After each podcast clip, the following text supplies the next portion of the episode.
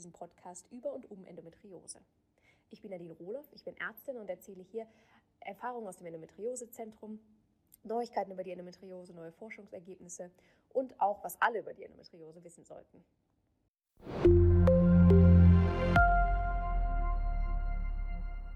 Herzlich willkommen zu dieser Podcast-Folge.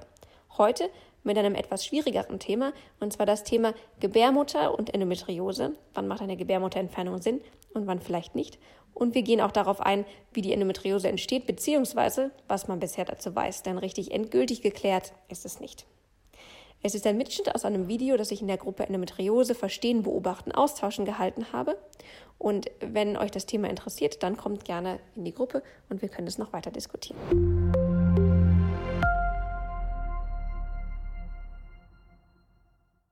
Genau. Da starten wir mal direkt mit, den, mit der Entstehung der Endometriose. Äh, wie ihr alle wisst, denke ich, ähm, handelt es sich bei Endometriose um Zellen, die der Gebärmutterschleimhaut stark ähneln. Und ähm, da liegt natürlich der Gedanke nahe, dass das was mit der Gebärmutter zu tun hat, beziehungsweise dass sie auch daherkommen. Es gibt ein paar Unterschiede ähm, zu den norm normalen ähm, Gebärmutterschleimhautzellen. Ähm, das betrifft einmal die Reaktion auf Hormone, ähm, also auf Progesteron und Östrogen. Die Zellen haben auch ähm, Enzyme, die bei der Hormonproduktion eine Rolle spielen, die da auch eigenständig was machen können. Ähm, und bei tiefinfiltrierender Endometriose ist ja auch nochmal anders, dass die, und bei Adenomyose, dass die Zellen infiltrierend wachsen. Also es sind nicht ganz die gleichen Zellen, ähm, aber sie sind sehr ähnlich, sehr, sehr ähnlich. Ja? Ähm, sodass man schon ähm, das Ganze in Verbindung bringt, natürlich.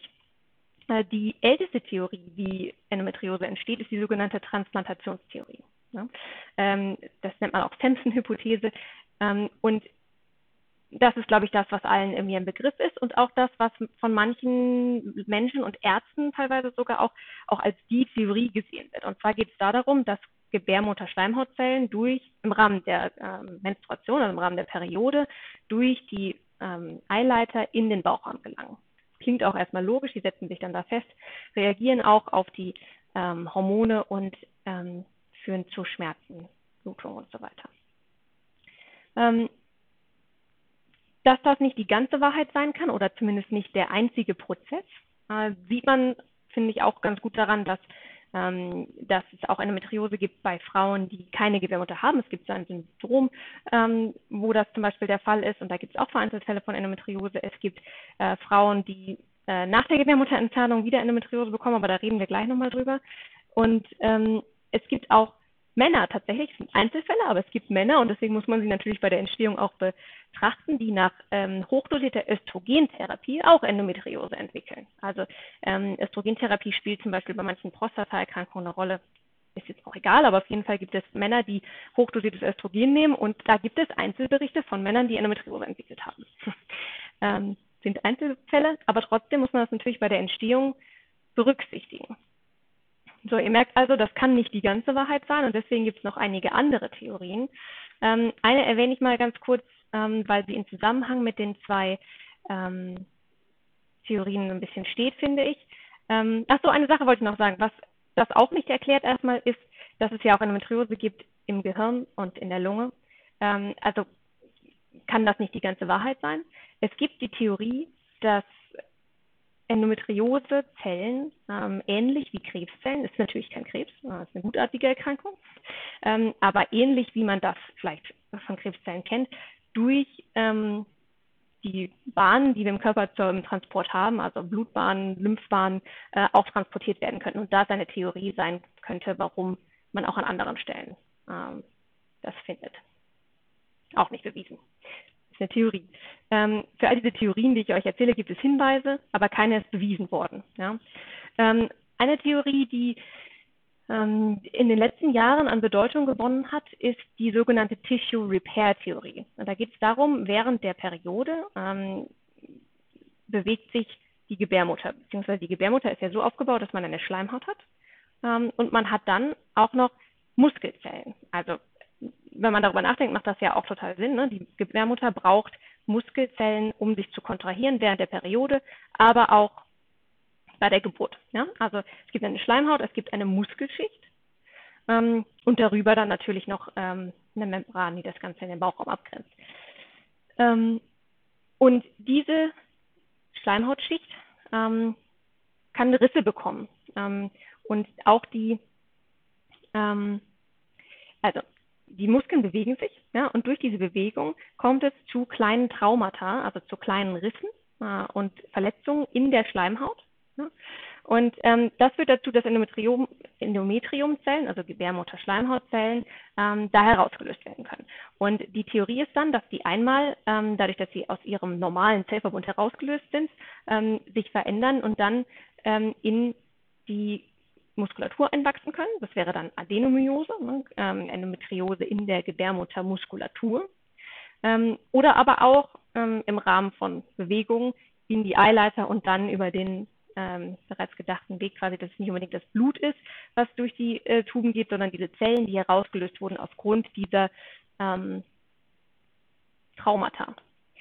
Zusätzlich ist es so, dass dieser Theorie folgend, ähm, beziehungsweise das konnte man auch zeigen, nachfolgend eine Reparation. Also es geht was kaputt, der Körper repariert. Das ist in vielen äh, Organen so und das ist ja auch okay.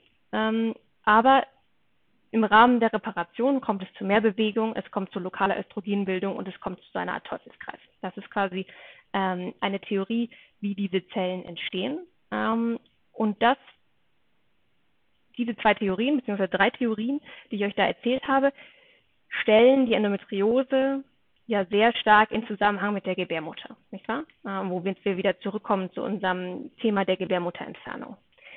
Ähm, es gibt eine andere Theorie, die woanders angreift oder die Entstehung woanders sieht, und zwar ist das die Metaplasie-Theorie. Das heißt, da wird davon ausgegangen, dass es Stammzellen oder sehr in der Entwicklung frühe Zellen gibt. Also am Anfang, das kennt man ja, sind alle Zellen quasi gleich und entwickelt sich dann in verschiedene ähm, artige Zellen. Ja? Ähm, und diese ähm, Stammzellen, da geht man davon aus, dass sie aufgrund von verschiedenen Faktoren sich dann zu Gebärmutterschleimhaut ähnlichen Zellen entwickeln. Und je nachdem, wo diese Zellen sich dann befunden haben, hat man halt an der Stelle Endometriose. Ähm, da gibt es ähm, die, die ähm, Annahme, dass das quasi während der, ähm, der neonatalen Phase, also kurz nach der Geburt quasi, ähm, durch die Tuben auch in den Bauchraum gelangen kann, solche äh, Stammzellen, oder aber, dass die Stammzellen gibt es letztendlich ähm, überall im Körper, beziehungsweise die sind an der Entwicklung von allen möglichen Organen beteiligt. Ähm, wenn man diese Theorie zugrunde setzt, dann ähm, kann man sich vorstellen, dass zum Beispiel eine Gebärmutterentfernung nicht den Effekt hat, dass keine Endometriose wiederkommt. Der letzte Punkt, der quasi für die Entstehung mitverantwortlich gemacht wird, ist ein bisschen Genetik. Ich sage bewusst ein bisschen, weil es keine, die Endometriose ist keine Erkrankung, die direkt vererbt wird. Ja? Ähm, die wird nicht vererbt wie braune Haare, blaue Augen oder ähm, quasi direkt in einem gehen vom, von der Mutter auf die Tochter oder so. Das, das ist nicht der Fall. Aber es gibt eine familiäre Häufung, die nachgewiesen ist, sodass der Gedanke naheliegt, dass es eine genetische Komponente gibt. Und das ist, finde ich, auch eine der wichtigsten Botschaften dieses Videos. Man weiß nicht endgültig, ähm, oh, jetzt kommt die Sonne, ähm, schöner, schöner Sommer, aber ähm, man weiß nicht endgültig, wie die Endometriose entsteht. Und diese ganzen Theorien ähm, sind in Teilen nachgewiesen, sind in Teilen sinnvoll passend zu dem, ähm, was, man, was man wirklich in der Klinik sieht. Ähm, aber die endgültige, der Weisheit letzter Schluss ist das nicht. Und ähm, man geht quasi bei der Endometriose auch von einer multifaktoriellen ähm, Entwicklung aus. Das heißt, ähm, es gibt einmal diesen Entstehungsmechanismus, aber es gibt auch viele Faktoren, die dafür eine Rolle spielen und so eine Entwicklung zum Beispiel auch triggern. Ne? Also es gibt Dinge, die einen Einfluss darauf haben. Ja. Zum Beispiel ähm, haben wir ja quasi die familiäre Heilung schon gesagt, dann gibt es quasi ähm, eine Häuf also mehr Endometriose bei Frauen, die früh ihre Periode bekommen und so weiter. So gibt es einige ähm, Risikofaktoren, sagt man, ähm, die ein bisschen die Wahrscheinlichkeit, dass wir Endometriose bekommen, erhöhen, die aber nicht der primäre Grund dafür sind. So, ähm, das war jetzt relativ ausführlich. Und wie gesagt, das ist ein Forschungsprozess, der da gerade stattfindet. Also wenn ihr andere Dinge gehört habt oder ähm, da noch Fragen habt, dann schreibt die gerne in die Kommentare.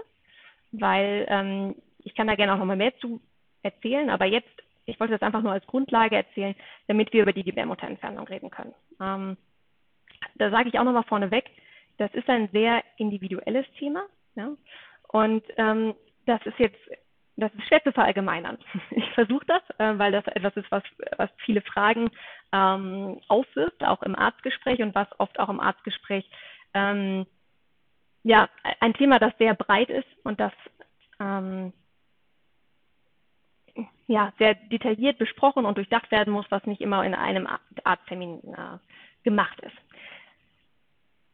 Hm, trotzdem ist es halt so, dass auch da, also dass da ähm, verallgemeinernde Aussagen sehr schwierig ist. Also was ich jedem empfehlen würde, der ähm, über eine Gebärmutterentfernung nachdenkt, ist, das mit einem Arzt im Endometriosezentrum zu besprechen und sich vorher zu informieren. Und das macht ihr ja quasi jetzt.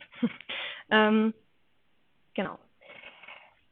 Das heißt, wir reden jetzt einmal erst darüber, wie läuft es überhaupt ab? Was meine ich, wenn ich Gebärmutterentfernung sage? Was gibt es da für Optionen? Ähm, und da ist einmal wichtig zu wissen, es gibt verschiedene Arten der Gebärmutterentfernung. Einmal gibt es Bauchschnitt, es gibt die Bauchspiegelung. Ähm, es gibt aber auch verschiedene Ebenen, auf der die Gebärmutter entfernt wird. Das heißt, ähm, man kann einmal den Gebärmutterkörper entfernen und den Gebärmutterhals, das ist ein kleines Stück drin lassen. Das ist eine einfachere Operation, aber es bleibt natürlich ein Stück zurück. und man hat man muss die Gebärmutter zerkleinern, wo man sich noch nicht ganz sicher ist, welchen Effekt das bei der Endometriose hat.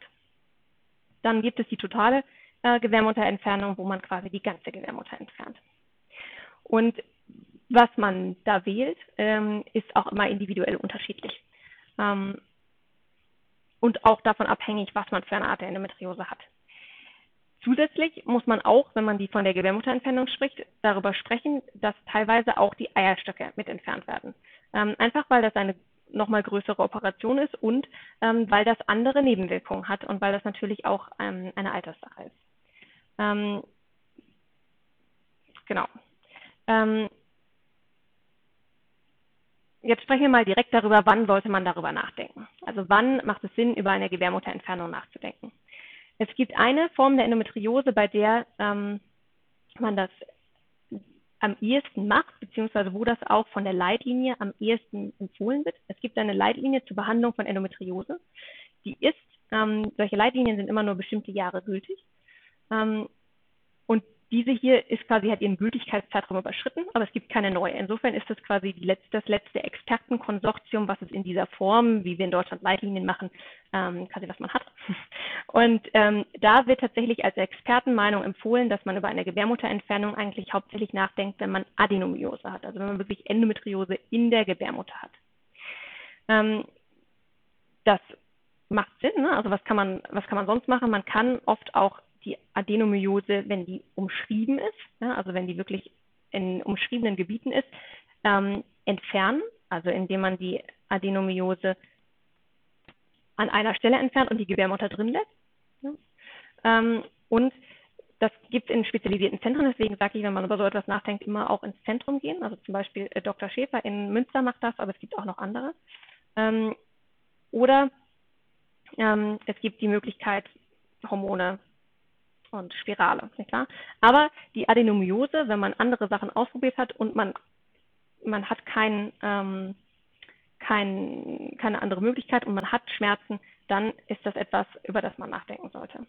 Bei der Endometriose ist das wiederum eine etwas ähm, kompliziertere Sache. Ähm, weil man sich natürlich überlegen muss, also erstens, was bringt das? Ja, also ist das wirklich so, dass das die Schmerzen reduziert? Bei der Adenomyose kann man ganz klar sagen, ja. Ähm, und bei der Endometriose ist es so, dass bei komplizierter Endometriose, wenn man schon mehrere OPs hat, es auch ähm, oft berichtet wird, dass es die Schmerzen reduziert. Es gibt zu all diesen Themen nicht so hundertprozentig belastbare Studien, ähm, sodass wie gesagt, es ist schwierig da eine allgemeingültige Aussage zu treffen. Ähm, aber man kann sagen, in vielen Fällen reduziert das bei sehr komplizierter und sehr komplexer Endometriose, nach, mit, die quasi sehr tief infiltrierend ist, die Schmerzen und gleichzeitig bei Adenomyose, wenn die Herde entfernt sind, auch. Ähm, und es ist auch so, dass es in einigen Studien gezeigt werden konnte, dass es ein bisschen weniger häufig wiederkommt. Aber, und das ist leider das ganz große Aber, ähm, es bedeutet nicht, dass es nicht wiederkommt. Ähm, und wenn ihr die Theorien quasi euch vorstellt, dann könnt ihr auch verstehen, warum. Ähm, beziehungsweise, soweit man das verstehen kann. Ähm, also es ist nicht so, ähm, das wird oft manchmal behauptet. Also es haben schon Leute geschrieben, dass ähm, Ärzte zu ihnen gesagt haben, sie haben ja keine Gebärmutter mehr, sie können keine Endometriose haben. Das ist schlicht falsch. Also ähm, wer keine Gebärmutter hat, kann trotzdem Endometriose haben. Ähm, wichtig ist allerdings, dass man sich einmal vor Augen führt, wann kommt die Endometriose wieder. Und was ich da auch ganz wichtig finde zu erwähnen, ist, ähm, dass mehr noch, ob man die Endometriose, äh, ob man die Gebärmutter entfernt oder nicht, für die für die Rezidiv eine Rolle spielt, also ob die ähm, Endometriose wiederkommt, ist viel wichtiger, dass alle Endometrioseherde entfernt worden sind, als das, also bei Endometriose ähm, ist das Wichtigste, der wichtigste Faktor, ob die Endometriose, der bestimmt, ob die Endometriose wiederkommt oder nicht, ähm, dass man alle Endometrioseherde entfernt. Ähm, und das spielt eine viel höhere Rolle, ähm, als wenn man die Gebärmutter entfernt. So viel kann man sagen. Ja? Also das heißt, der wichtigste Faktor, wenn man sagt, man möchte die Endometriose, man möchte das Risiko minimal halten, ähm, dann ist es in ein Zentrum zu gehen, wo man sicher ist, dass die Leute quasi wirklich das erkennen. Nun ist es aber tatsächlich so, dass wenn man schon mehrere Operationen hinter sich hat oder eine ähm, Adenomyose, die auch recht diffus ist, äh, man über eine Gebärmutterentfernung nachdenken kann und auch sollte, weil es manchmal ähm, schon auch zu Verbesserungen kommt. Ähm, wichtig zu sagen ist dabei allerdings, dass es auch eine Rolle spielt, ähm, ob die Eierstöcke drin gelassen werden oder nicht. Weil ich habe schon gesagt, manchmal nimmt man die Eierstöcke mit raus. Das ist sehr davon abhängig, wie alt ähm, die Patientin ist ähm, und wie das mit den Vorerkrankungen ist. Äh, und um das zu verstehen, sprechen wir einmal darüber, ähm, was sind die Risiken. Ja, das ist ja auch wichtig bei der Entscheidung. Also ähm, eine Gebärmutterentfernung ist per se eine größere Operation als einfach, ich sage in, einfach nur in Anführungsstrichen eine Endometrioseentfernung, ähm, weil natürlich mehr äh, Wundfläche im Bauchraum passiert und weil äh, mehr geschnitten wird und so mehr geschnitten wird, da kann man natürlich auch mehr kaputt machen. Ja? Ähm, allerdings ähm, steht dem natürlich entgegen, ähm, dass man sich bei besonders schweren Fällen manchmal davon erhofft, dass die Schmerzen geringer werden. Ähm, worüber ich glaube, ich niemanden aufklären muss, ist, dass ähm, man nach einer Gebärmutterentfernung keine Kinder mehr bekommen kann. Und ähm,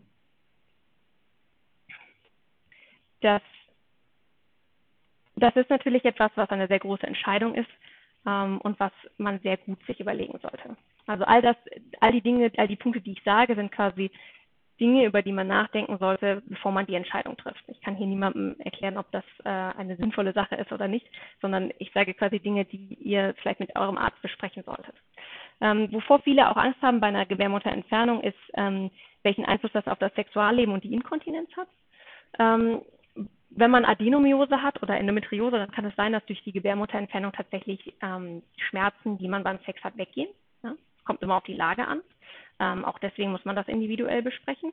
Ähm, es kann aber natürlich auch sein, dass im Rahmen der Wundheilung da ein Problem entsteht, weil man natürlich die Wunde direkt in dem Bereich hat, ähm, wo die sexuelle Aktivität stattfindet und wo da quasi ähm, Druck draufkommt.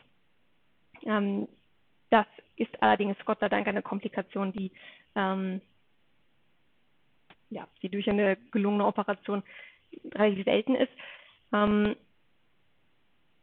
Inkontinenz ist da ein Thema, vor dem auch sehr viele Leute Angst haben. Die Inkontinenz, ähm, es gibt keine richtigen Studien, wo man das urologisch messbar nachweisen konnte, aber es wird häufiger berichtet, dass Frauen nach Gebärmutterentfernung ähm, ja, Schwierigkeiten haben, das Wasser zu halten, dass man zum Beispiel beim Niesen oder beim Husten ähm, kleine Wasserabgänge hat.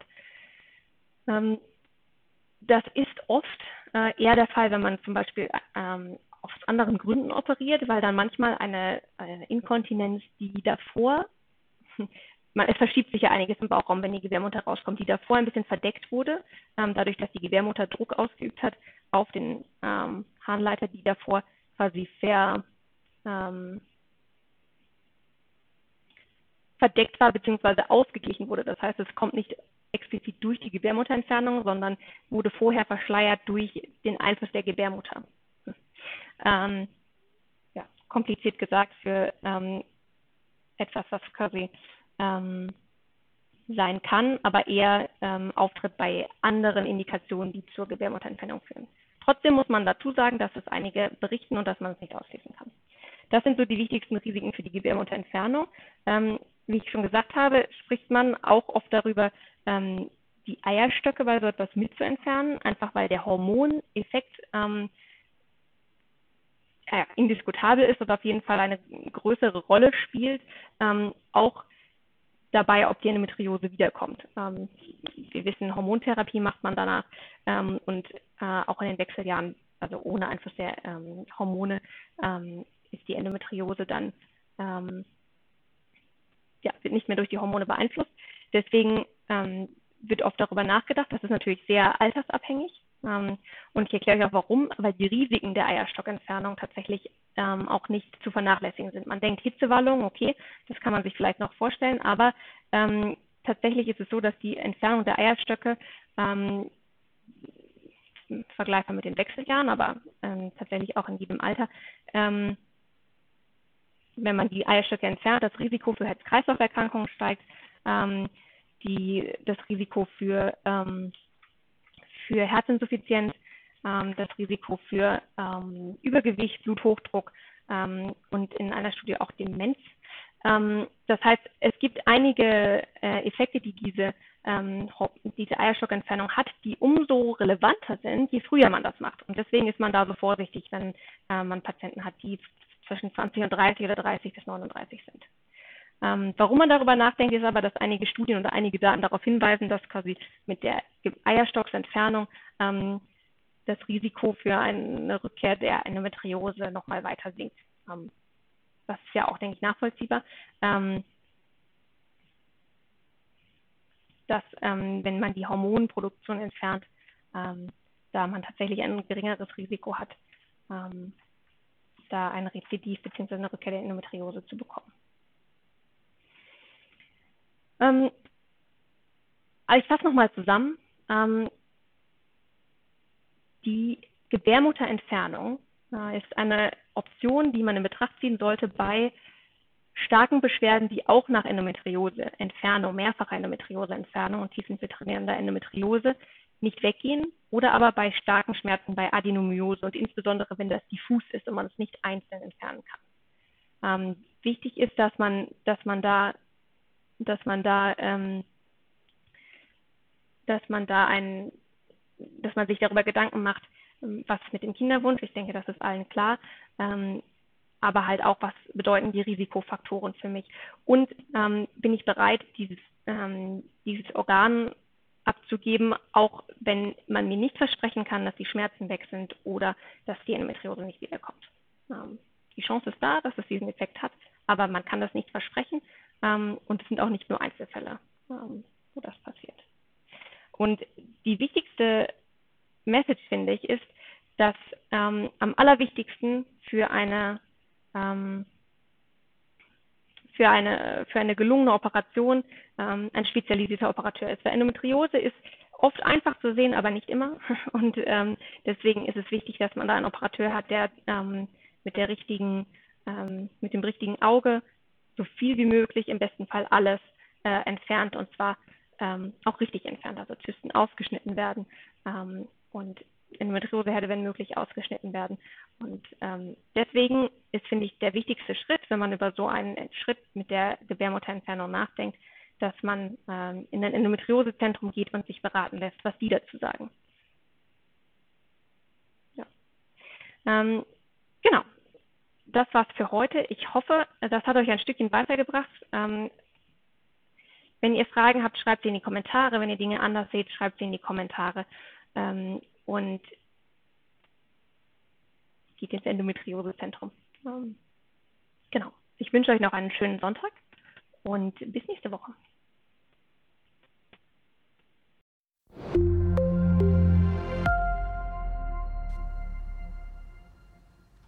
Das war die Folge zur Gebärmutterentfernung. Es ist schwierig bei dem Thema allgemeingültige Informationen zu geben, weil es eine sehr individuelle Entscheidung ist. Also hier auch nochmal der Aufruf, sprecht immer mit eurem Arzt, wenn ihr über so etwas nachdenkt.